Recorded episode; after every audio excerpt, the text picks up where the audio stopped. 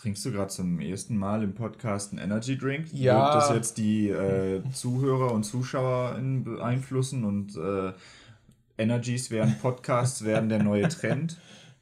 Ich weiß nicht. Ich, ich möchte euch nicht in diese Richtung influenzen, deswegen sage ich mal nein. Aber ja, heute. Aber nimm direkt ich... noch einen Sip. Ja. ja, ich trinke das auf eigene Verantwortung. Das heißt aber nicht, dass ihr das auch solltet. Genau wie er Müllermilch auf eigene Verantwortung trinkt. Obwohl er weiß, dass er danach Bauchschmerzen hat. In letzter Zeit ging es. Ich muss sagen, diese Laktasetabletten, die, die retten Leben. hm.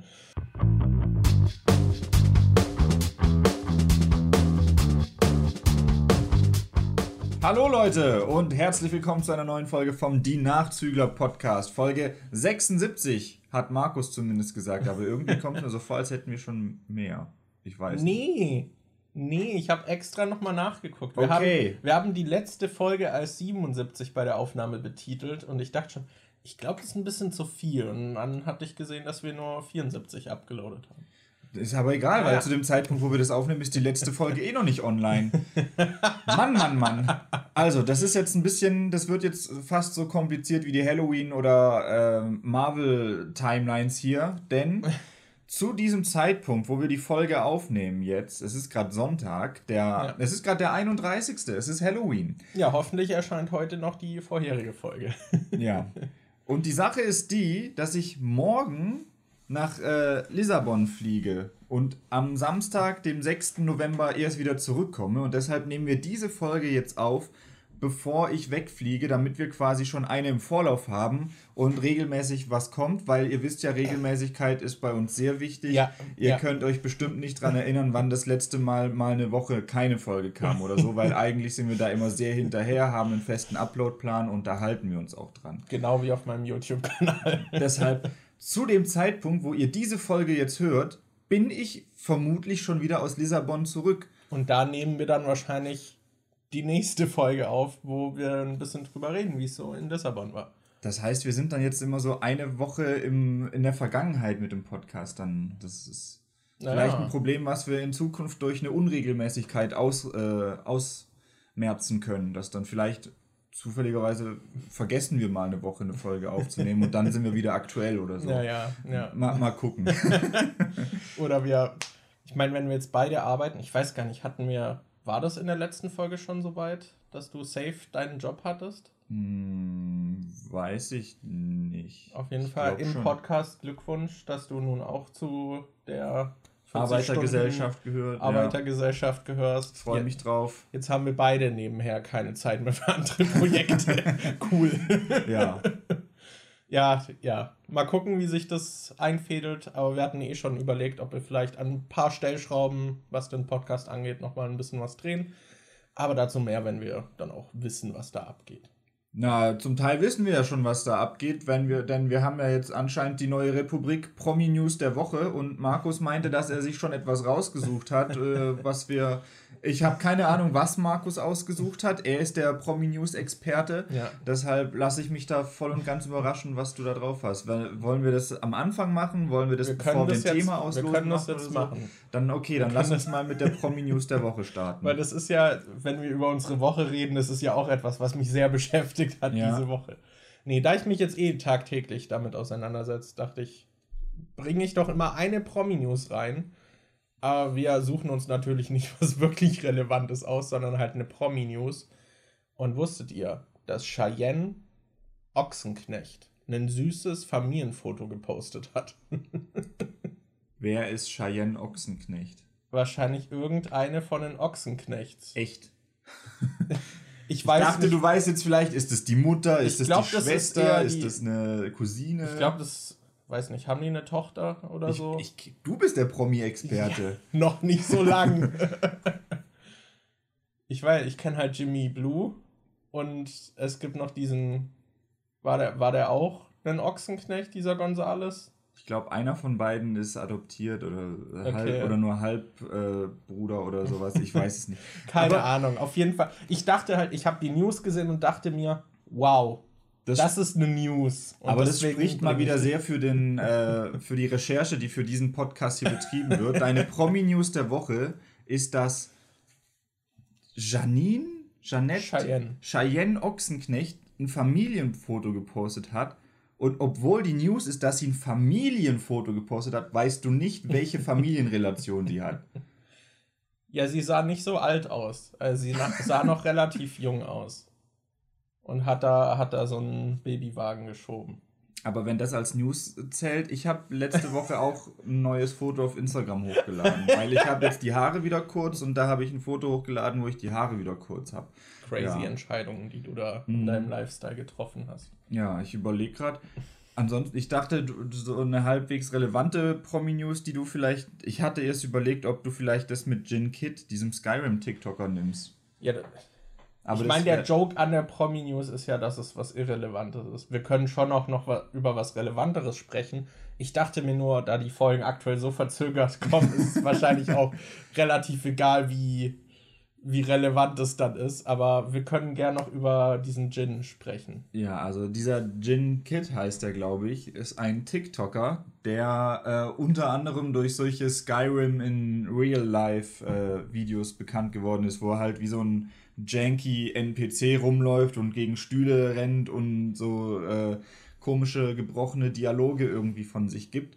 Und der wurde. Im Prinzip jetzt hat er sich halt das genommen, was diese LaFave mhm. Bros zu Oblivion gemacht haben, was auf YouTube dann so populär war und hat das dann halt komplett für TikTok nochmal mit Skyrim.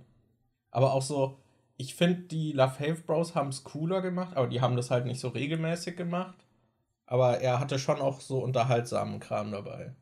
Aber ja, auf jeden Fall, ich kannte auch zumindest ein paar dieser TikToks. Ich glaube, du hattest mir auch ab und an welche geschickt und so. Ja. Und der Typ wurde jetzt festgenommen, weil er anscheinend seine noch Frau, beziehungsweise nicht mehr noch, wobei es heißt, bis dass der Tod euch scheidet. Also eigentlich sind sie jetzt geschieden. Deshalb, er hat seine Frau und ihren Freund quasi getötet. Sie wollte wohl irgendwie eine Scheidung und es lief nicht so gut bei denen und er soll dann irgendwie so, weil die eine Tochter zusammen hatten, hat er irgendwie so beim Babyphone oder so bei einer App irgendwie was eingestellt, dass er mithören kann und dann hat er irgendwie gehört, dass halt ein anderer Mann bei der zu Hause ist und soll dann wohl hingegangen sein und hat die beiden erschossen. Und ja. dafür ist er jetzt im Knast. Ich weiß nicht, ob das Urteil schon durch ist, also ob das jetzt schon safe ist, dass er schuldig gesprochen ist und so, aber ja. Schon krass. Und bis die Podcast-Folge draußen ist, ist das Urteil vielleicht schon gefällt, dann ist die News wieder alt. Also es ist, es ist eigentlich jetzt, wo wir es aufnehmen, schon keine News mehr, ja. weil es schon eine Woche oder so alt ist. Und wenn die Folge rauskommt, ist es halt schon zwei Wochen alt oder so. Aber es ist zumindest, es ist eine Promi-News die trotzdem auch so ein bisschen in unseren, ich sag mal, Online-Aktivitätskreis so ein bisschen in die Bubble auch noch reinschlägt. Ja. Das, das ist amazing. Ja. ja. Aber ja, schon krass. Ich hatte dann auch bei den, das hatte ich dir ja, glaube ich, auch so einen Screenshot geschickt. Ich hatte dann bei den Skyrim in Real Life Videos auf YouTube mal in die Kommentare geguckt und das waren halt nur Witze in Verbindung mit Skyrim. Und dem Mord an seiner Frau, was halt schon irgendwie hart ist. Also, ich musste, also, einer hat mich ein bisschen bekommen, das war halt einfach nur so in Caps Lock, pay with your blood. Aber die anderen waren schon sehr geschmacklos und das also, wurde einfach immer schlimmer, je weiter ich gelesen habe. Das Ironische ist auch das letzte TikTok, was er quasi hochgeladen hat, weil was er in letzter Zeit oft gemacht hat, ist, dass er solche Tony Montana ähm, Imitation oh, hochgeladen oh no. hat, wo er sich quasi wie der aus Scarface so verkleidet oh hat no. und dann so geredet hat wie er. Und das letzte TikTok, was er hochgeladen hat, war quasi diese Szene am Anfang, wo Tony Montana im Büro, der, der wurde doch, glaube ich, am Anfang vom Film irgendwie rausgezogen und irgendjemand fragt ihn dann so, Have you been to prison? Und er so, I haven't been to prison und wo er dann irgendwie so drüber redet, dass er äh, nichts Illegales macht und dass er noch nie im Gefängnis war und dass die ja da bei ihm an der falschen Adresse sein und so. Und das ist okay. aktuell das letzte TikTok, was bei okay, ihm oben ist, krass, äh, krass. Nach, bevor er eingesperrt wurde. Ja. Das ist okay. Okay. Gut, nach so positiven News hast du noch irgendwas aus der Woche zu erzählen? Ich überlege gerade, weil ist so viel passiert, seit wir die letzte Folge aufgenommen haben. Ich habe halt ich habe halt, hab gearbeitet, also nicht. ja, ich habe Resident Evil 2 jetzt durchgespielt. Oh. Ich habe ähm, das Let's Play dazu halt auch logischerweise dann jetzt fertig, weil ich es ja im Let's Play durchgespielt habe. Wie hat es dir gefallen? ich habe schon im Spiel gemerkt, und das habe ich auch schon im Let's Play gesagt, dass wenn, wenn das ein Film wäre, würde es mir leichter fallen, mir zu sagen, was mir daran gefallen hat und was mir nicht gefallen mhm. hat. Aber bei dem Spiel fällt mir das irgendwie richtig schwer. Also ich finde es, es hat mir echt Spaß gemacht und ich finde es auch gut, aber ich könnte nicht begründen, warum das so ist. Ich weiß nicht, das fällt mir einfach irgendwie schwer. Ich habe keine Ahnung. Also es hat mir Spaß gemacht, ich weiß aber nicht, warum genau. Ich weiß, dass Resident Evil Zero mir keinen Spaß gemacht hat und da gab es auch genug, worüber ich mich aufregen konnte. Aber bei Resident Evil 2 ist irgendwie nichts so da, wo ich sagen muss, boah, das haben die echt gut gemacht oder so. Aber ja, es. Also ich kann es mal kurz so zum ersten Teil vergleichen. Bei Resident Evil 1 ist es halt so, man kann sich aussuchen, ob man als Chris oder als Jill spielt. Und so große Veränderungen gibt es da dann aber nicht wirklich. Also man trifft, glaube ich, wenn man Chris spielt, trifft man öfter mal auf Rebecca Chambers in der Story und wenn man als Jill spielt, hat man halt diesen Barry, den man immer wieder mal in der Geschichte trifft. Aber ansonsten ist da nicht so viel anders. Und bei Resident Evil 2 kannst du halt zwischen Leon und Claire wählen und es gibt für jeden so ein A und ein B Playthrough. Also die haben beide quasi so die koexistieren quasi in diesem Storystrang. Während du mit Leon spielst, äh, triffst du halt auch mal auf Claire und die macht nebenher so ein paar andere Sachen. Und ich hatte jetzt zuerst mit Leon den A-Teil vom Spiel durchgespielt und ähm, dann trifft man halt mit ihm so auf Ada, die so als Nebencharakter da halt mit dabei ist und die trifft man halt nur so mit Leon. Und dann hat man den A-Teil quasi durchgespielt und kann dann quasi direkt den B-Teil mit Claire starten. Und das ist im Prinzip die gleichen Schauplätze zum großen Teil, aber die Rätsel sind ein bisschen anders. Das äh, ist bei Resident Evil 1 zum Beispiel nicht so. Da sind die Rätsel, glaube ich, bei beiden Charakteren gleich. Ah, okay. Und du triffst dann halt mit ihr auch andere Charaktere und deckst dann quasi andere Facetten der Story auf, die jetzt beim ersten Playthrough mit Leon nicht aufgetaucht sind. Und dann hast du es quasi schon zweimal durchgespielt und jetzt könnte man es quasi nochmal durchspielen, aber in der anderen Reihenfolge, dass du den A-Teil mit Claire spielst und den B-Teil dann mit Leon und da entdeckst du dann nochmal neue Facetten von der Geschichte, die man bisher nicht wusste. Deshalb, das hat halt so einen coolen Wiederspielwert und ich finde, bei Resident Evil ist es halt irgendwie, ich finde, Resident Evil ist so ein Spiel, es macht mehr Spaß, wenn man das Spiel schon kennt, weil du dann halt so ein bisschen besser dir eine Taktik überlegen kannst und du schon grob weißt, ja, okay, da und da kommt jetzt bald der Boss oder da kommt jetzt dieser Raum, da brauche ich auf jeden Fall so und so viel Munition. Ich finde, es macht mehr Spaß, wenn man schon ein bisschen weiß, was auf einen zukommt und man dann quasi deshalb sein Gameplay so ein bisschen anpassen kann, ja. um sich auf die Situation vorzubereiten. Und Resident Evil 2 hat dadurch, dass es diese verschiedenen Kampagnen gibt, die aber im Prinzip sehr ähnlich sind, hat es halt einen Wiederspielwert. Es macht irgendwie schon Sinn und Spaß, das nochmal zu spielen. Und gleichzeitig, je öfters du dann, du es dann halt durch hast, desto mehr kannst du dann halt auch planen und so eigene ähm, so Abstriche machen und sagen, ja, okay, dann verschwende ich jetzt halt in dem Raum Munition und clear den, aber dafür habe ich später dann weniger Probleme, weil ich durch den Gang immer wieder durchgehen kann. Ich finde, das macht der zweite Teil eigentlich ganz cool. Dass Hat man, der zweite nicht auch dann noch dieses, wo man so einen Tofu spielt? ich glaube, das ist erst im Remake. Ist da, ich, echt? Ich dachte, das mit dem Tofu war auch schon im Original. Ich Keine weiß Ahnung. nicht, vielleicht kriege ich das auch erst, wenn ich alle Story-Dinger durchgespielt habe. Da gibt es jetzt auch noch irgendwie so einen Arrange-Modus, den ich freigespielt habe, wo man dann quasi irgendwelche besonderen Quests machen muss. Das, was ich, was, was ist denn da jetzt aufgetaucht? Da stand was von wegen, dass so ein ehemaliges Stars-Mitglied jetzt irgendwo im Polizeipräsidium rumläuft und ich soll den wohl fertig machen. Mhm. Und dann steht noch sowas dran wie, man startet am Anfang außerhalb vom Polizeipräsidium und die Sonderaufgabe ist, dass du ins Polizeipräsidium kommen sollst, ohne irgendwelche Items aufzunehmen oder so. Also ich kann mir vorstellen, dass vielleicht bei diesen Challenge-Modi, dass wenn du da noch ein paar spielst oder so, ja. dass man das da vielleicht auch schon freischaltet, aber das mit dem Tofu habe ich bisher noch nicht gesehen.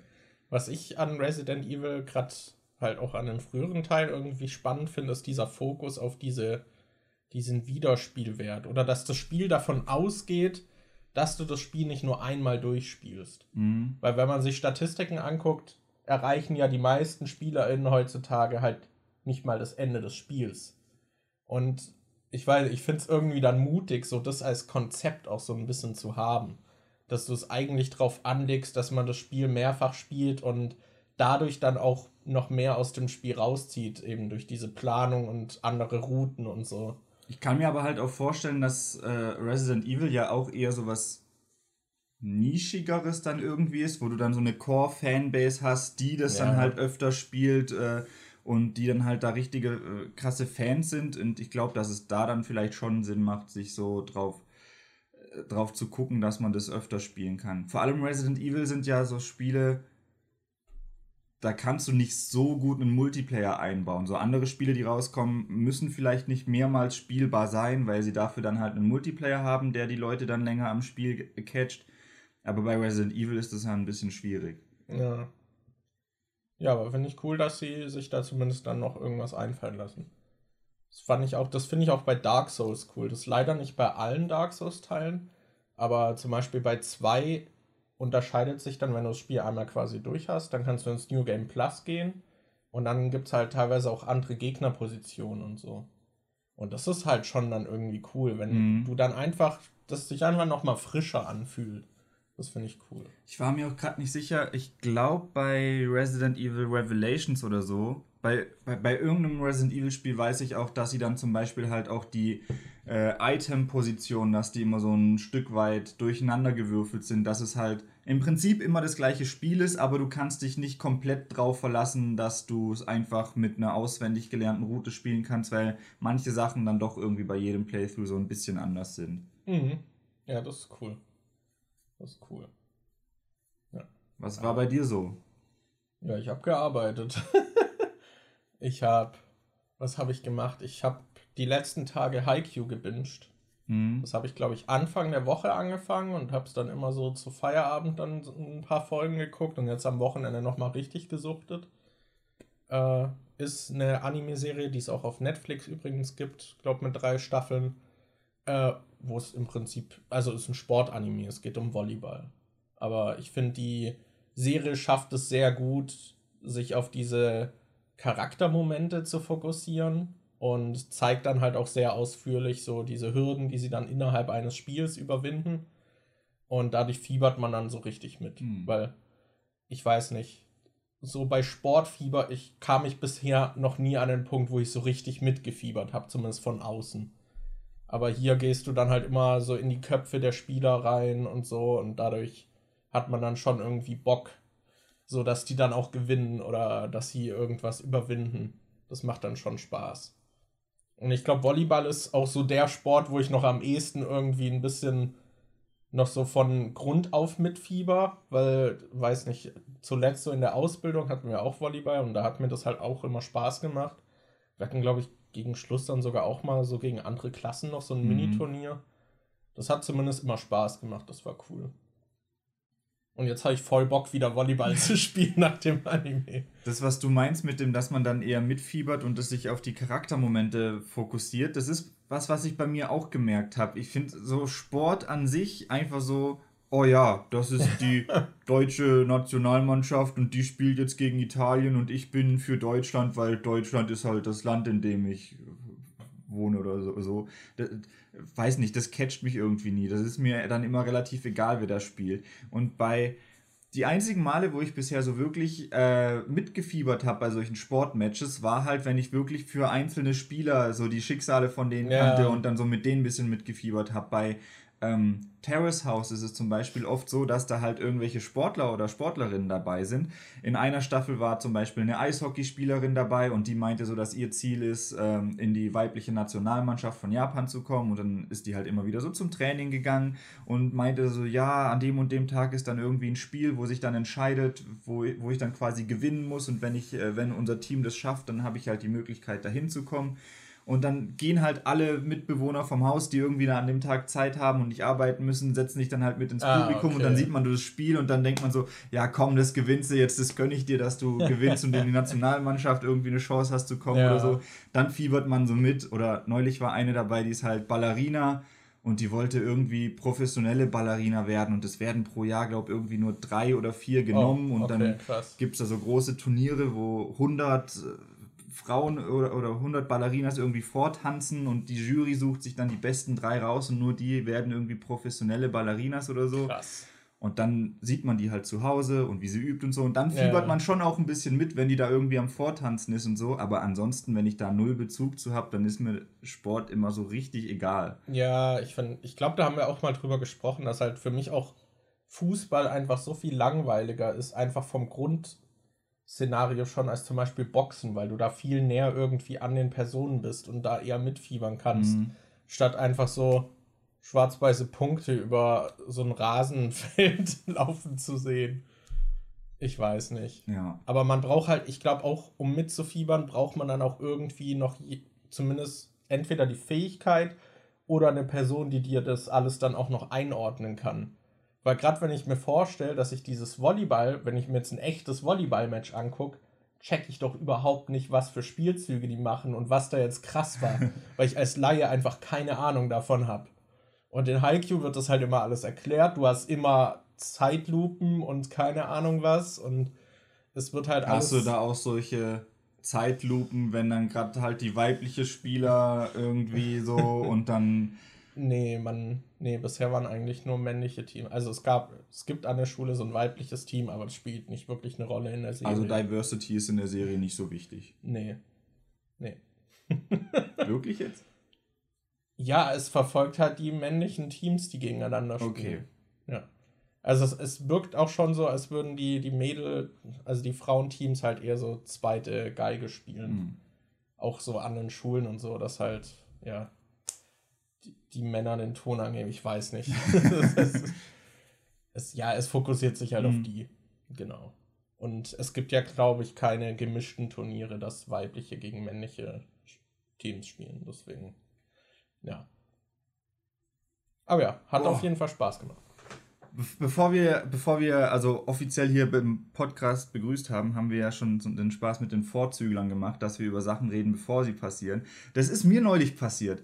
Ich habe im äh, Resident Evil, da komme ich gerade wegen diesem Diversity-Zeug drauf. Ich hatte bei Resident Evil 2 gemerkt, es gibt halt äh, eine männliche Passanten-Zombie-Art der trägt halt so eine lange Jeans und hat halt so eine, äh, ich glaube, ein T-Shirt oder was langärmliches sogar an. Und es gibt einen weiblichen Zombie und der trägt halt was Bauchfreies und hat so eine Hotpants an. Also der einzige weibliche Zombie in dem Spiel trägt halt was Bauchfreies und eine Hotpants. Okay, ja. Und dann habe ich halt so zum Spa äh, Spaß gemeint, so dass die Resident Evil Spiele früher ja schon ein bisschen sehr sexualisiert waren und habe dann so nochmal erzählt, bei Resident Evil 4 gab es ja auch diese Ashley, die halt den Minirock anhatte und dann konnte man ihr immer drunter gucken und sie dann immer so, ah, wo guckst du hin? Und später gab es dann diese Passagen, wo du als Ashley spielst und dann quasi durch solche äh, kleinen Schächte im Boden irgendwie durchkriechen kannst und dann geht die Kamera immer schön runter und zoomt halt auf ihren Arsch, während sie durchkriecht.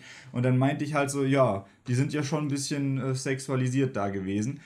Und ein oder zwei Tage später, nachdem ich das aufgenommen habe, kam dann die News raus, dass die in Resident Evil 4 VR ein paar von diesen sexualisierten Sachen rausgenommen haben und dann irgendwie manche Voicelines mit Ashley, glaube ich, rausgenommen haben und ich glaube, die haben auch die Kamera irgendwie so eingestellt, dass man ihr nicht mehr so leicht runtergucken kann oder so. Ich weiß okay. nicht mehr genau, was geändert wurde, aber das war so, ich habe es gesagt und ein, zwei Tage später kam dann plötzlich die News raus, dass sie das beim VR-Remake von Resident Evil 4 dann abgeändert haben. So, ihr könnt mich Prophet nennen. Ich ja. nehme diesen Titel an. ist halt auch eine scharfe Beobachtung. Ach man ja, in VR ist wahrscheinlich auch alles noch mal heftiger irgendwie, mm. wenn man dann noch ein bisschen mehr freie Kamera hat und Kram. Ja. Ja. Ja, ja. Irgendwas wollte ich noch sagen. Genau, apropos Vorzügler. Mach deine Top 3 Predictions für deine Reise nach Lissabon. Kann alles sein. Mach drei Predictions, was dich erwarten wird und dann gleichen wir im nächsten Podcast ab, ob irgendwas davon eingetroffen ist. Wie, was ich da erwarte, also. Das kann irgendwas, was auf der Reise passiert sein, das kann irgendwas vor Ort sein, alles Mögliche. Ich lass dir freie Wahl. Mm, boy, das ist jetzt schwierig. Also das Einzige, was ich, Also was auf jeden Fall passieren wird, ist, dass ich mir meinen Laptop mitnehme und eine Festplatte, dass ich unterwegs vielleicht, wenn ich Freizeit habe, noch meine Videos weiterschneiden kann. ja, genau. Ich sehe es jetzt schon kommen, dass ich entweder keine Zeit dazu haben werde, weil ich die ganze Zeit mit dem Team dann abhänge, oder dass ich dann, in, wenn ich Freizeit habe, keinen Bock habe, weiterzumachen. ich habe auch überlegt, ein Buch mitzunehmen, aber ich würde sagen, wenn ich ein Buch mitnehme, das werde ich halt safe auch nicht lesen. ähm, und ansonsten, ich habe ich hab keine Ahnung. Also die eine Sache wäre halt auf jeden Fall die mit dem, dass ich was zu arbeiten mitnehme, aber ich wahrscheinlich nicht dazu komme. Das wäre auch meine Prediction. Ich habe gestern extra noch mein Harry Potter Video mit den Unterschieden zwischen den Büchern und dem Film jetzt über den, den vierten Teil aufgenommen. Ja. Und dachte so, ja, dann kann ich da vielleicht ein bisschen schneiden, aber ich, wahrscheinlich werde ich da nicht schneiden. Ja, ich, also gerade wenn ihr da auf einer Messe seid, kann ich mir halt vorstellen, dass man abends dann super fertig ist und dann hängt man noch ein bisschen mit dem Team ab. Ja. Und dann fällst du wahrscheinlich schon ins Bett. Also da kann ich, kann ich mir vorstellen, dass diese Prediction wahr werden wird. Mhm.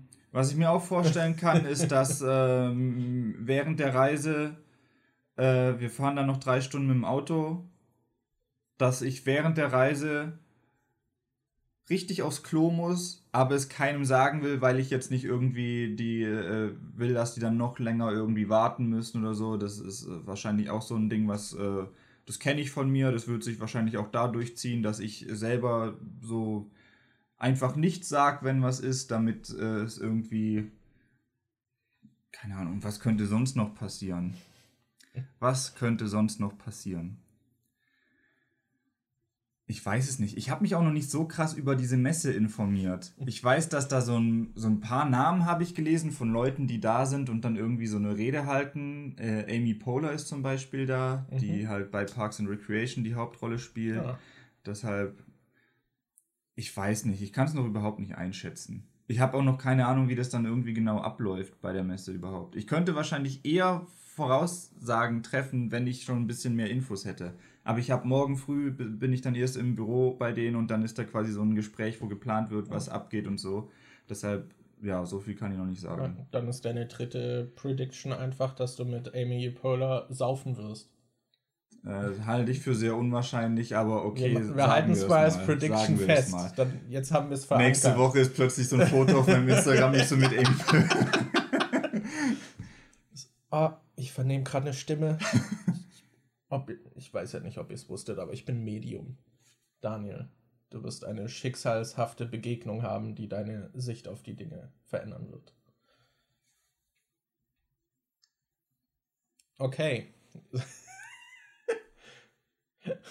Weißt du was? Oder bist du auch da? So von meiner neuen Job. Also wir sind ja, zufällig genau. auch da und ich, ich hab, wir haben das äh, Airbnb neben euch gebucht.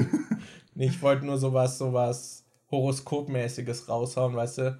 Das kannst du die ganze Woche, wenn du da rumläufst, denkst du dann immer wieder an meine Prophezeiung und die ist dann selbsterfüllend. Mhm. Weil irgendeine Kleinigkeit wird sein, dass du eine Begegnung hast und dann denkst, oh, so ist es.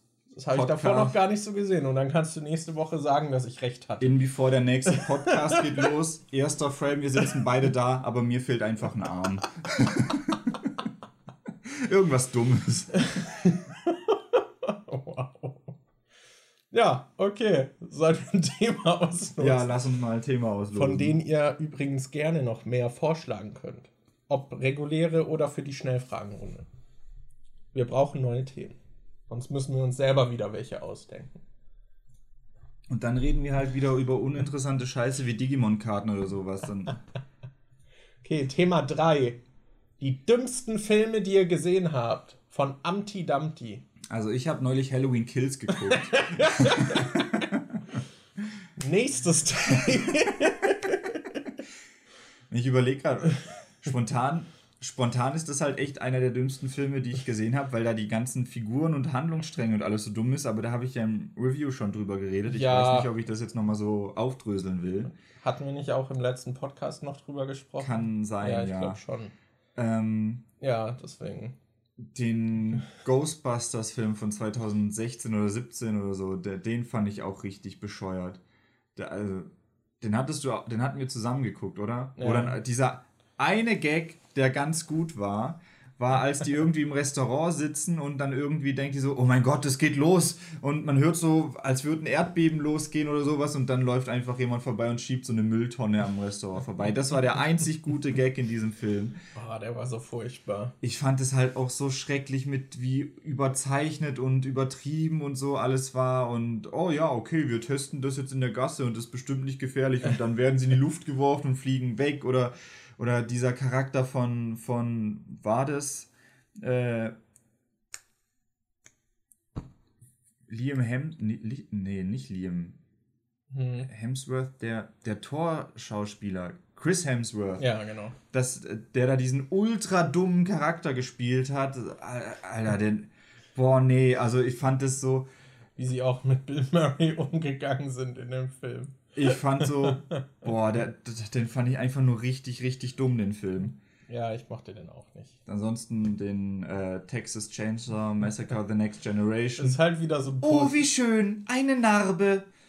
Und ich habe mir heute halt auch wieder die, die Buster Rhyme Szene von Halloween angeguckt. Trick or treat, Motherfucker. Ja. Halloween Resurrection zählt da auch mit rein. Ja, und dann kickt der Michael Myers aus dem Fenster. Es ist einfach so gut. es ist so gut. Ja. Alice würde dir widersprechen.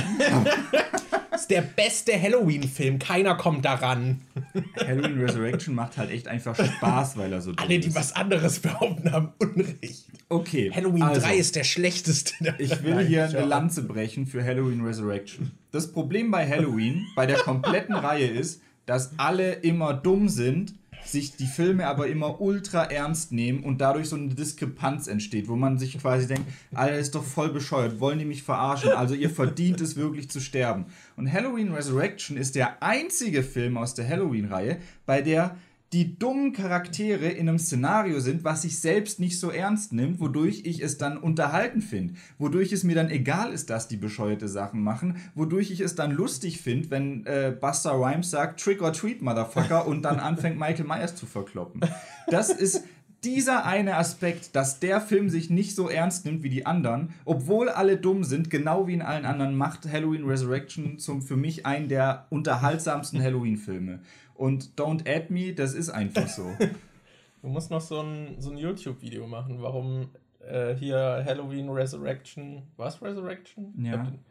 Äh, besser ist, als ihr denkt oder so. Das könnte ich halt echt machen. Das ist nämlich sowieso so die, dieses Ding, was ja äh, immer mehr zieht, was jetzt auch durch äh, wieder bekannt geworden ist, dass Facebooks Algorithmen so wirken, dass sie halt diese Hate Culture und sowas, dass sie sowas mehr fördern, weil alles, was emotionale Reaktionen wie zum Beispiel Freude oder Hass oder Wut oder sowas erzeugt, das äh, zieht bei den Leuten mehr. Und es ist jetzt halt immer so, dass wenn ich auch auf YouTube, so bei den Film-YouTubern, denen ich folge, dann ist es immer so, oder wenn mir irgendwelche Videos vorgeschlagen werden, dann ist es sowas, oh mein Gott, Venom 2 ist eine Katastrophe oder oh mein Gott, dieser Film ist gar nicht so schlimm, wie alle sagen. Oder warum dieser Film, der eigentlich. Es werden immer so kontroverse Na äh, Dinger irgendwie gepostet, weil dann die Leute halt draufklicken und sehen wollen, warum ist es so. Du kannst in den Titel vielleicht noch machen, warum er besser ist, wie als man denkt. Und dann klicken die Leute noch drauf, um nicht zu belehren.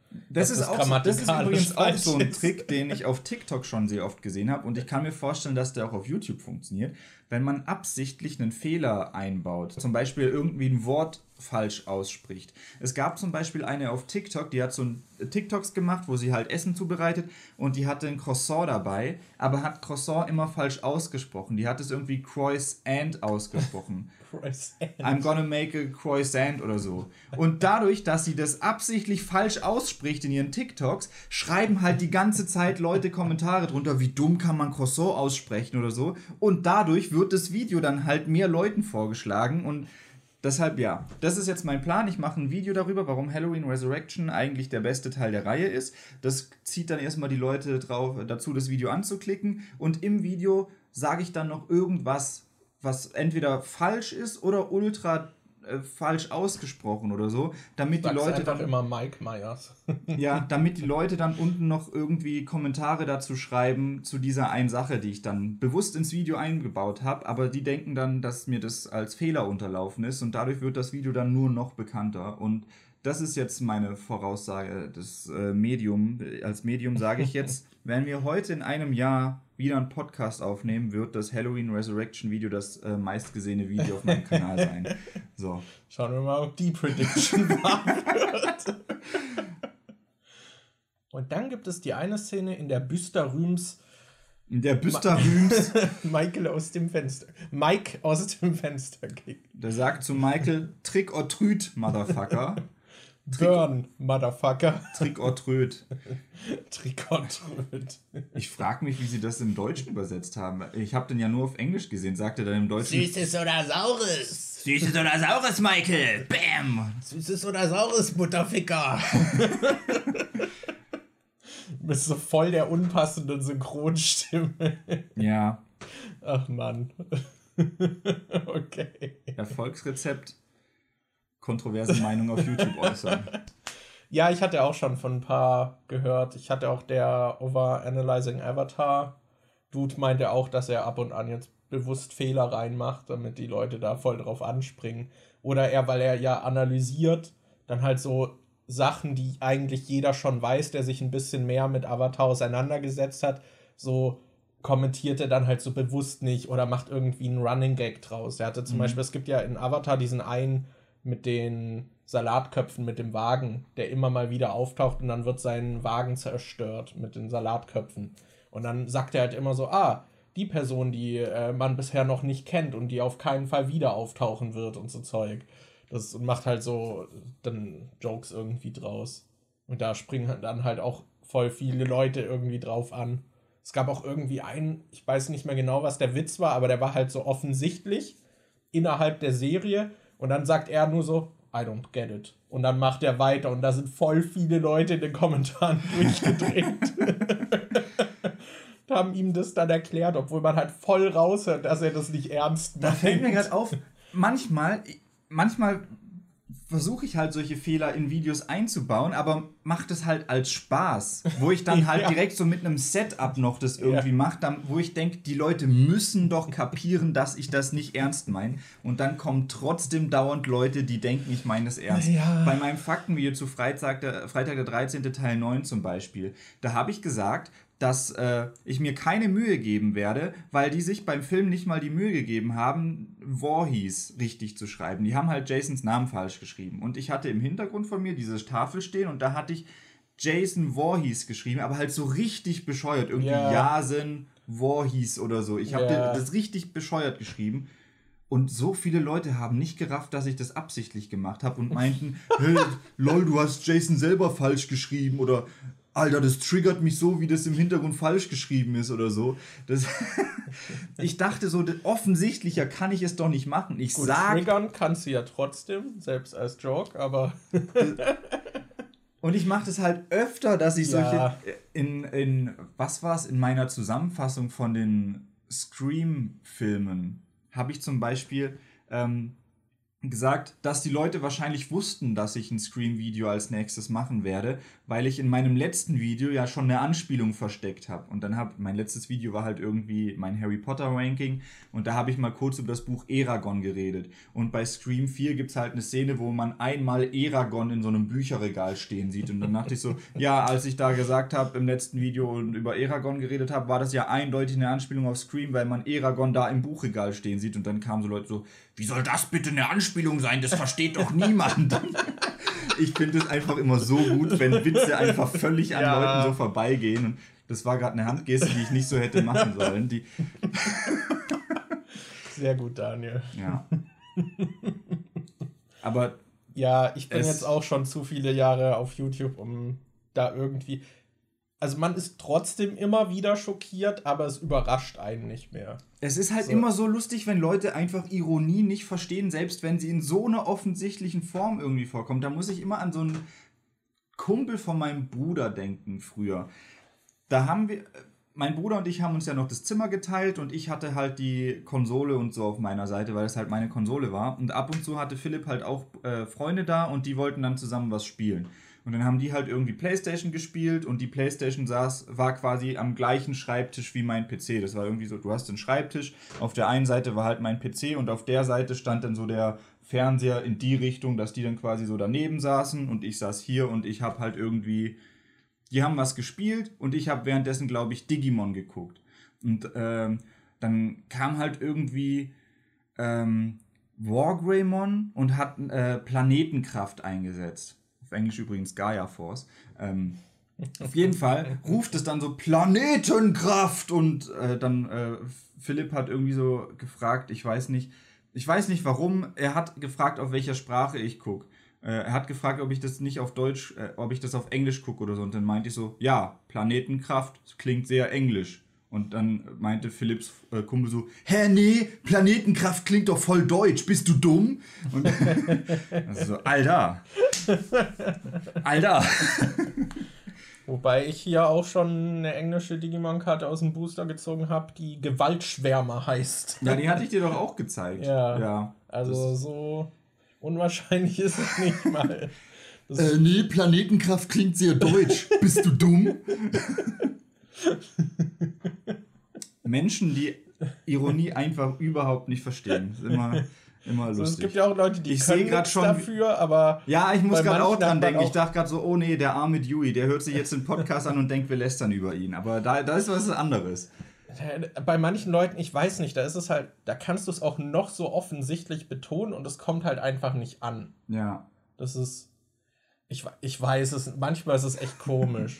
So, wenn man dann einfach mal guckt, es ist dann auch immer dieses Unverständnis in den Augen der anderen Person, woran du erkennst, dass es überhaupt nicht ankam. Mhm. Das, ich habe auch schon, schon auf Arbeit manchmal gemerkt, ich war, also wenn man Leute nicht kennt, dann braucht man ja auch so ein bisschen, um die dann auch so ein bisschen einzuschätzen. Deswegen, wenn man jetzt eine neue Person kennenlernt und die macht dann irgendeinen ironischen Witz oder so, kann ich es verstehen, warum man es noch nicht irgendwie so einordnen kann. So, aber wenn man die Person schon ein bisschen kennt und die sowas öfter macht, dann, dann weiß man doch irgendwann, irgendwann versteht man doch, dass vielleicht nicht alles, was die sagt, ernst gemeint ja. ist. aber ja, naja.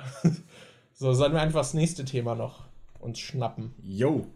Okay. Thema 4. Okay. Willst du vorlesen? Von welchen Filmen, Spielen und Serien seid ihr am meisten emotional berührt worden? Gefragt von Dennis Meyer. Puh, geladene Frage. Äh, da bin ich mir gerade auch nicht so wirklich sicher. Filmen, Spielen und Serien. Mir fällt direkt ein Anime ein. Planet heißt der. Weil den habe ich damals. Das ist so ein bisschen erst so ein Slice of Life Anime und es geht eigentlich im Prinzip um. Also es gibt zwei Staffeln und die erste ist eher noch so Schulleben, aber so Abschlussklasse. Und in der zweiten Staffel hat man dann so ein bisschen eigentlich das Pärchen und so Alltagstrott und Leben und der arbeitet so vor sich hin, aber strengt sich an, weil er halt seine Freundin liebt und so. Und dann, dann wird sie noch schwanger und so. Und der wird halt auch fucking traurig und halt auch diese Momente, wie ziellos er dann einfach manchmal da sitzt und sich denkt, so was mache ich eigentlich mit meinem fucking Leben, die haben halt schon sehr gehittet. Und ich weiß halt, dass ich da irgendwie mitten in der zweiten Staffel war und dann war ich bei einem Kumpel und konnte dann nachts irgendwie nicht schlafen und habe mich dann um 4 Uhr irgendwie mit Kopfhörern an den Rechner gehockt und habe halt die Serie einfach noch fertig gebinged. Und ich habe halt zwei Tempopackungen verheult. Und so sehr habe ich noch nie bei irgendwas geweint. So, deswegen daran kann ich mich erinnern. Planet After. After Story? Ich bin mir gerade nicht mal sicher, wie der richtige Titel ist. Aber ja, auf jeden Fall die zweite Staffel Planet. Die, die hat geballert. Die will ich auch seitdem immer mal noch, noch mal gucken, ob das immer noch so funktioniert. Aber ja, die hat auf jeden Fall einen heftigen Eindruck bei mir hinterlassen. Also ich hatte das, glaube ich, noch nie, dass ich bei irgendwas so richtig angefangen habe, loszuweinen. Ich habe das nur immer wieder mal so, dass ich dann halt so leicht Tränen in den Augen habe. Äh, ja, ich habe auch, also was bei mir eigentlich so ist so feuchte Augen oder so, ja. so eine einzelne Träne irgendwie. Mhm. Also ich fand zum Beispiel, was mich irgendwie immer hittet, obwohl es halt ultra vorhersehbar und äh, krass inszeniert ist, ist halt das Anf äh, der, der, Anfang von äh, The Last of Us, wo halt äh, Sarah quasi in den Arm von Joel stirbt. Obwohl es halt, das ist halt einfach nur es ist halt gewollt, es soll das machen, ja. es ist halt, jedes Ding in dieser Anfangssequenz äh, baut halt auf dieses Ding hin und es funktioniert halt einfach so gut, dass selbst nachdem ich es schon vier, fünf Mal gespielt habe, hittet es trotzdem jedes Mal, weil die das auch einfach so gut spielt. Ähm, ansonsten. Ich habe bei Last of Us 2, finde ich, waren da auch so ein paar Momente dabei, mm. die einen dann doch schon sehr mitgenommen haben. Dann auch. Äh, es hittet mich immer so ein bisschen bei Coco, wo er quasi dann von seinen Eltern abhaut, die weil, weil er will ja quasi Kunst machen und Musik und für ihn ist das mega wichtig, aber seine Familie versteht das einfach nicht mhm. und will so, ja, lern doch mal was Gescheites, mach doch hier Schuhe, so wie der Rest der Familie. Fast so, als könntest du dich damit leicht identifizieren. Ja, und da kann ich mich halt so ein bisschen mit identifizieren, weil ich halt literally was mit äh, was Künstlerisches machen will und meine Eltern meinten, ne, mach doch eine Lehre beim Schreiner, mach doch mal dies und das. Und da gibt es so einen Moment, wo seine Familie ihn so irgendwie festhalten will und sie so zu ihm sagen, ja, okay, du kannst wieder mit uns mitkommen, aber du musst dann halt für immer die Musik aufgeben. Und er sagt dann halt einfach so, ja, nö, fickt euch, dann gehe ich weiter hier hin und so. Und das ist dann auch immer so ein Moment, wo ich so ein bisschen so, so ich kann relaten Tränen in den Augen habe. Oder okay, ja. ich, ich überlege gerade, was es sonst noch gibt. Ich habe neulich nochmal Guardians of the Galaxy geguckt, aber da war ich nicht ganz nüchtern und da hat der Anfang voll gehittet, als quasi Peter Quills, als seine Mutter so stirbt und sie von ihm will, dass er nochmal so, so zu ihm meint, so, halt meine Hand, take my hand und er kriegt es einfach irgendwie gerade nicht gebacken, weil er völlig überfordert ist und dann stirbt sie halt und er hat ihr ihren letzten Wunsch quasi nicht erfüllt und dann dachte ich so, boah, das ist halt eigentlich auch echt heavy und äh, ja, dann Guardians of the Galaxy hat dann so ein bisschen reingehittet, aber ich weiß nicht, ob es nur daran lag, dass ich halt nicht ganz nüchtern war, als mhm. ich den geguckt habe. Aber sonst, das fand ich auch ziemlich cool. Ja, mir fällt halt noch Little Women ein, weil ich da halt mhm. wirklich Freudentränen ja. im Kino hatte. Und das hatte ich bisher, glaube ich, auch noch nie. Das hat bei mir auch beim zweiten Mal nochmal äh, geklappt, als ich ihn dann zu Hause angeguckt habe. Little Women war echt so ein Film, der einen so auf eine positive Art gerührt mhm. hat. Das fand ich auch cool. Ja, den will ich auch unbedingt nochmal gucken. Und sonst, das hat mich früher, hat es reingehittet. Ich weiß aber nicht, ich kann mir vorstellen, dass das heute nicht mehr so hitten würde. Ich habe halt früher, ich glaube, jeder hatte früher so in unserem Zeit, äh, in unserem Alter mal so diese äh, Erfahrung, dass man da halt Elfenlied geguckt hat. Und ich weiß noch, Elfenlied wurde damals mega hoch gehypt und ich glaube, aus heutiger Sicht fände ich den gar nicht mehr so gut. Ich glaube, der nee. war halt, der ist halt damals in der richtigen Zeit irgendwie gekommen, als man dann halt so, als ich dann halt nur dieser edgy Teenager und yeah. in diesem I'm 14 and This is Deep Modus war, wo man halt ja. jeden Shit irgendwie denkt so, Alter, das ist mega deep, so, oh holy shit, Alter, diese Linkin Park Texte, die sind so krass deep, die verändern mein Leben. Das, Alter, da lasse ich mir mal ein Zitat tätowieren, wenn ich groß bin oder so. Und Elfenlied hat halt perfekt dieses äh, edgy Teenager-Ding so bedient. Diese Szene, wo dieser Hund umgebracht Wie wird. Wie viel Shock-Value halt Elfenlied auch einfach hat. Ja, ich weiß noch, dass mich der damals richtig mitgenommen hat und ich dachte so, holy shit, das ist einer der besten Anime überhaupt. Alter, das ist alles so tiefgründig und das ist so emotional und so heftig und krass und ich hab den halt ich glaube, ich habe den das letzte Mal gesehen, als ich irgendwie 16 oder 17 war. Ich habe ich habe den nur einmal geguckt auch. Ja, ich habe den früher auch nur einmal geguckt. Ich habe danach dann irgendwann mal noch den Manga gelesen und den fand ich halt schon nicht so geil. Ja. Aber der Manga war auch ziemlich stark anders als der Anime. Deshalb habe ich mir damals, als ich den Manga gelesen habe und den nicht so geil fand, habe ich mir schon gedacht, okay, aber ich weiß, dass der Anime einiges anders gemacht hat. Vielleicht würde ich den ja trotzdem besser finden, aber ich habe mir den seither nicht nochmal angeguckt. Deshalb, ich weiß nicht, ob Elfenlied wahrscheinlich würde es mich jetzt nicht mehr so mitnehmen wie früher, als ich dann so als 16-, 17-Jähriger dachte, so, boah, Alter, das ist so krass. Wobei Gewalt gegen Tiere ist halt allgemein etwas, das kann ich einfach nicht ja. sehen, das möchte ich nicht sehen. Ja. Ich finde es immer richtig furchtbar. Das ist halt so die einfachste Möglichkeit, um irgendeine Figur so direkt so extrem negativ zu zeichnen, dass man die halt hasst. Mhm. Ich muss da gerade auch an Es 2 denken, der ja anfängt mit diesem schwulen Pärchen, was einfach zusammengeschlagen wird, was ich schon so, man fühlt damit, aber gleichzeitig habe ich mich beleidigt vom Film gefühlt, weil es so plump ist, ja. weil es halt auch nicht mit dem Rest des Films zusammenhängt. Und so einfach der Film fängt an und verpasst dir halt so einen Schlag in die Magengrube, so, guck mal hier, alleine. und dann geht's weiter mit der Story, so, hä? Ich glaube, da gab's halt auch direkt, da gab's, glaube ich, auch einen Aufschrei, weil es diese Szene, glaube ich, im Buch gar nicht gab mit den zwei äh, Schwulen, die dann halt direkt so umgebracht oder zusammengeschlagen oder was weiß ich was wurden. Ich weiß gar nicht mehr. Wurden die nur zusammengeschlagen oder wurden die wirklich umgebracht? Es kann sogar, ich glaube, die wurden in den Fluss geworfen. Mhm. Irgendwie sowas. Ach stimmt, und dann hat der eine doch im Fluss irgendwie Pennywise unter der Brücke irgendwie gesehen oder so. Keine Ahnung. Aber äh, das war das, genau das gleiche Phänomen hatte ich auch. Ich war richtig wütend auf diese Charaktere dafür, was die gemacht haben, aber gleichzeitig war ich auch so ein bisschen so, Alter, ihr Filmmacher habt es euch aber auch richtig leicht gemacht, oder? Also, ja. Weil es halt auch so in der Story keine Funktion erfüllt. Was halt nur dafür da war, um den Zuschauer dann so zu schocken. Das, das haben die aber im ersten Teil auch schon gemacht. Und ich habe im ersten S-Film habe ich auch schon diesen, diesen, boah, wie heißt er denn? Ich weiß gerade nicht, wie er heißt. Der Typ, der dann im zweiten Teil halt auch nochmal auftaucht und da dann quasi so ein bisschen äh, zurückgeblieben ist. Der, der halt als der, der diesen dicken Jungen irgendwie den Namen irgendwie reinritzt in den Bauch, der dann später seinen Vater, der Polizist ist, umbringt. Ich weiß nicht mehr, wie er heißt. Aber den habe ich auch im ersten Teil schon gehasst. Und der hat in mir auch schon diese Reaktion ausgelöst, von wegen so, Alter, ich, der soll einfach grauenvoll verrecken. Ich hasse diesen Charakter. Und gleichzeitig, einerseits löst es diese Emotionen in mir aus, andererseits denke ich aber auch, dass es irgendwie billig ist, wie er das auslöst, weil sie ihn halt einfach so ultimativ böse darstellen und er ja. so grausame Sachen macht, wo du dir denkst, warum? So, das, das ich, ich weiß nicht. Es funktioniert, aber gleichzeitig kondemne ich so ein bisschen die Filmmacher dafür oder die Geschichtenerzähler dafür, dass sie es so gemacht haben, weil ja. es halt, den muss man halt einfach hassen. ja. So wie Mitschüler, die einfach einen Hundewelpen töten. Mhm.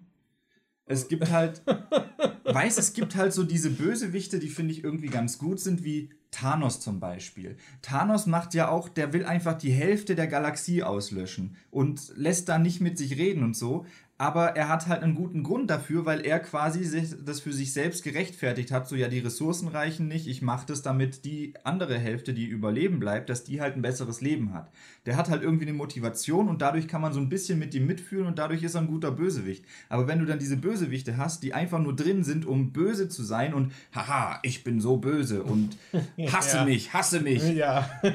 hab eine emotionale Reaktion, das ist, das ist irgendwie, ja.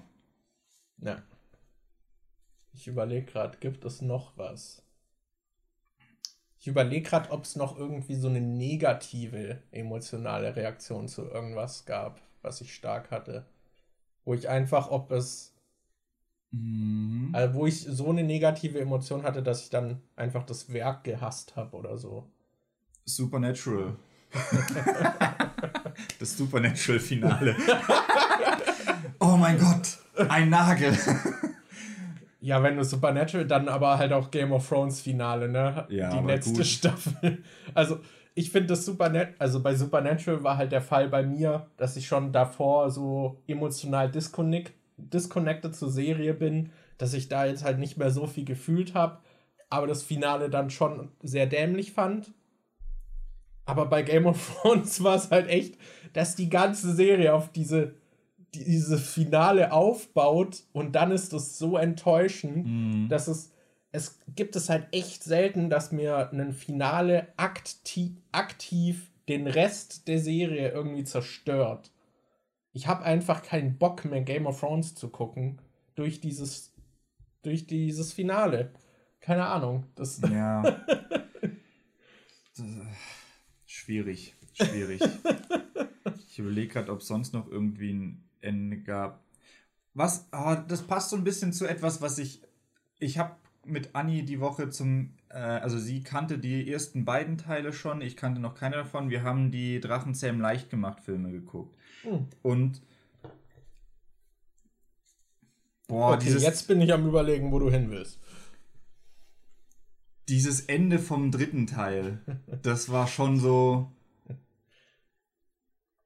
ich habe mich irgendwie so ein bisschen drüber aufgeregt und dachte so, boah, das ist doch scheiße. Gleichzeitig hatte ich aber auch Verständnis dafür und fand es dann gleichzeitig aber irgendwie doch wieder ein bisschen zu plump und zu undurchdacht. Also dieses. Ich glaube, da hatte ich im Kino auch feuchte Augen. Aber habe mich gleichzeitig, glaube ich, auch, ich kann mich nicht mehr ganz genau dran erinnern, aber ich glaube, ich hatte mich trotzdem auch dafür gehasst, dass es, es funktioniert irgendwie. Das war halt so, Sollen wir kurz spoilern? Sollen wir kurz eine Spoilerwarnung ja, aussprechen? Ich glaube nicht, dass von der Handlung sind die so, sind die jetzt nicht so krass, oder? Also, also erstmal. Drachenzähmen leicht gemacht. Was ich da halt am Ende, da gab es ja diese Szene, wo sie quasi so auf diesem Felsen stehen und die ganzen Drachen sind irgendwie mit dabei und er entscheidet halt, dass er äh, Toothless quasi freilässt, damit er mit dieser anderen da in dieses Drachenparadies gehen kann. Und alle anderen Drachen beschließen dann einfach instant auch direkt, ja, ich will nicht mehr bei den Menschen sein. Und die Menschen so, okay, wir lassen euch alle gehen. Und es ist einfach so, dieser Gedanke ist für die Drachen gerade zum ersten Mal irgendwie so richtig aufgetaucht, so dass, ey, da gibt es so ein Paradies, da könnten wir hingehen. Und alle beschließen einfach instant, okay, wir lassen die Menschen einfach zurück. Und äh, das funktioniert nicht. Und dann gehen die ja rein und das Ende vom Film ist dann ja quasi, dass die Drachen seither noch in diesem Paradies leben und man quasi immer noch vielleicht darauf wartet, dass die irgendwann zurückkommen. Aber ich dachte so, so hä?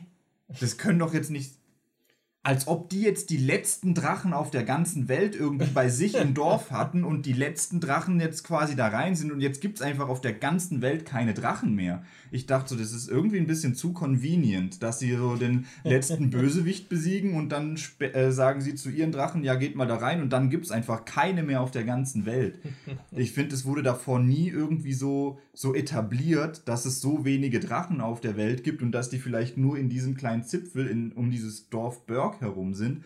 Ich fand es so, ich dachte so, es ist schon ein schönes Ende, dass die jetzt irgendwie so einen friedlichen Abschluss miteinander gefunden haben und dass es quasi. Es ist schon irgendwie ein schönes Ende. Ich finde nur der Weg, wie da hingeführt wurde, das fand ich irgendwie so ein bisschen zu. Nee, das kaufe ich denen nicht ab. ja, kann ich verstehen. Ich finde, die Filme schwanken auch. Irgendwie finde ich sie eigentlich ganz cool, aber es fehlt immer noch so ein bisschen ja, was. Ist bei mir auch so. Es fehlt so ein bisschen was, um sie einfach noch besser zu machen. Ich glaube, den dritten fand ich sogar mit am besten, aber ja, ich weiß auch nicht. Sollen wir noch zwei Schnellfragen machen? Okay. Oder drei. Ich sehe gerade, die ersten drei sind Pokémon-Schnellfragen. Machen wir einfach alle. Okay, Frage 1. Pokémon rot, blau oder gelb? Ähm, ich sag blau. Warum? Das ist nicht Teil des Deals, das ist eine Schnellfragenrunde, keine Schnellerklärrunde. Kannst, kannst eine Schnellbegründung. Blau ist meine Lieblingsfarbe. ich nehme gelb, weil es die Edition noch mal ein bisschen aufwertet durch die Pikachu-Momente und man alle Starter bekommen kann und es so ein bisschen noch mit der Anime-Serie das verbindet. Ja, ich, so objektiv würde ich auch sagen, gelb ist das Beste. Ich wollte nur blau sagen, weil blau ist halt. Blau war wahrscheinlich die Edition, mit der du das deine erste war und mit der bist du aufgewachsen. Nee, rot war meine ah, erste. Okay. Blau war sogar eigentlich, von den drei war blau sogar eigentlich die größte Enttäuschung. Ich habe die jetzt wirklich nur wegen der Lieblingsfarbe gepickt. ich hatte nämlich als erstes die rote Edition bekommen und habe die dann halt schon richtig durchgesuchtet und dann habe ich mir zu Weihnachten die blaue gewünscht und dachte so, boah cool, jetzt kann ich ein völlig neues Abenteuer leben, mach die blaue rein und dann oh no. sehe ich halt literally, es ist ja einfach das gleiche in blau. Also Scammed bei Nintendo since 1999. Ja, also blau war eigentlich sogar die größte Enttäuschung, weil rot war die erste, blau war dann die, wo ich gemerkt habe, Moment, das habe ich doch alles schon gespielt und äh, gelb war dann, gelb hatte ich nie, Philipp hatte die gelb. Okay. Gelb war für mich immer so dieses unerreichbare, coole, was ich aber selbst nicht hatte. Ich hätte damals gern lieber die gelbe gehabt. Okay, nächste Frage. Da haben wir ein Fass aufgemacht. Ja, ich glaube, da, darüber sprichst du lieber mit deinem Therapeut. Shiggy, Bisasam oder Glumanda? Auf drei, eins, zwei, Bisasam. Ja, Bisasam. Ich finde, Bisasam ist nicht nur das Süßeste, ich finde, Bisasam hat auch ähm, wenn es jetzt um die Endstufen gehen würde, Glurak, Turtok oder Bisaflor, würde ich wahrscheinlich Glurak nehmen. Mhm. Aber an sich, so von den drei, finde ich Bisasam am geilsten. Ich finde, Bisasam hat halt auch den, besten Mehrwert irgendwie, weil er dir einen guten Start ins Spiel erlaubt, weil du gegen die ersten drei Arenen halt schon mal gut gewappnet bist. Und ich finde, Bisa Knosp ist einfach eins der schönsten Pokémon, das es auf ja. dieser fucking Welt gibt. Bisa Knosp ist Perfection, Leute. Das ist nicht so geil. Bisa Flor finde ich dann ist schon wieder ein Downgrade, weil es halt wie dieser warzige Frosch aussieht. Das finde ich dann schon nicht mehr so geil. Aber Bisa Knosp ist einfach Peak Schönheit. Ja, das, was Daniel sagt, aber ich mag alle der Starter. Ja, ich auch. Okay, dritte Frage. Nochmal Pokémon. Smogmog oder Arbok? Uff. Das kommt jetzt drauf an. Reden wir von der realen Welt, in der Pokémon quasi nur ein Spiel ist, oder reden wir davon, dass wir in der Pokémon-Welt sind und die als echte Partner haben könnten? Weil so an sich, so wenn man jetzt sagt, okay, die sind nur in einem Spiel drin, würde ich wahrscheinlich äh, Arbok bevorzugen, weil ich finde, dass Arbok ziemlich cool aussieht und ich das äh, irgendwie nicer finde als Smogmog irgendwie. Ja, ist eine aber, fette Schlange. Aber ich finde cool. Schlangen halt ultra creepy. Das heißt, wenn ich jetzt so in echt in der, wenn ich jetzt so in der Pokémon-Welt wäre und mir eins von beiden aussuchen würde, würde ich mir wahrscheinlich Smogmog nehmen, weil ich halt einfach äh, Schlangen fucken mich ab, Junge. Stell dir vor, du, du hockst so auf der Couch und Smogmog chillt mit dir im Zimmer und du erstickst einfach. Stell dir vor, Smogmog kann man dann so wie so eine äh, Hotbox benutzen und du schmeißt einfach so ein bisschen Gras rein Alter. und dann. das wäre witzig. so, so ein Kiffer-Smogmog mit so einer, mit so einer Perücke und so und so. Das wäre schon ja, geil. Es gibt ja auch diese Aola-Form. Nee, mit, dem, mit dem Zylinder und. Ja, äh, aber nicht Aola. Wie heißt die neue Region nochmal? Ähm. Ich, ich weiß es auch nicht. Auf jeden Fall im neuesten gibt es das mit dem Zylinder. Einal oder so? Nee. Ich weiß, weiß es nicht mehr. Ja, aber. Also ich würde ich würd Arbok nehmen. Weil wusstet ihr, dass es rückwärts geschrieben Cobra ist? Das ist krass, oder? Rettan heißt, Rettan heißt Natter rückwärts. Das ist Krasser Alter. Fun Fact, oder? Und die Leute sagen, dass die neuen Pokémon immer unkreativer werden. ja.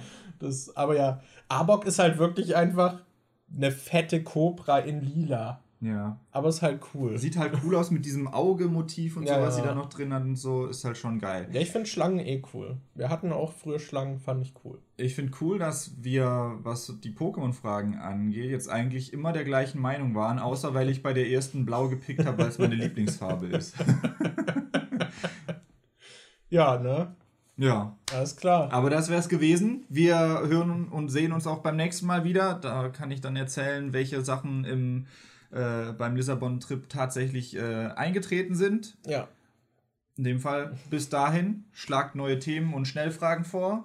Tschüss und auf Wiedersehen. Bye.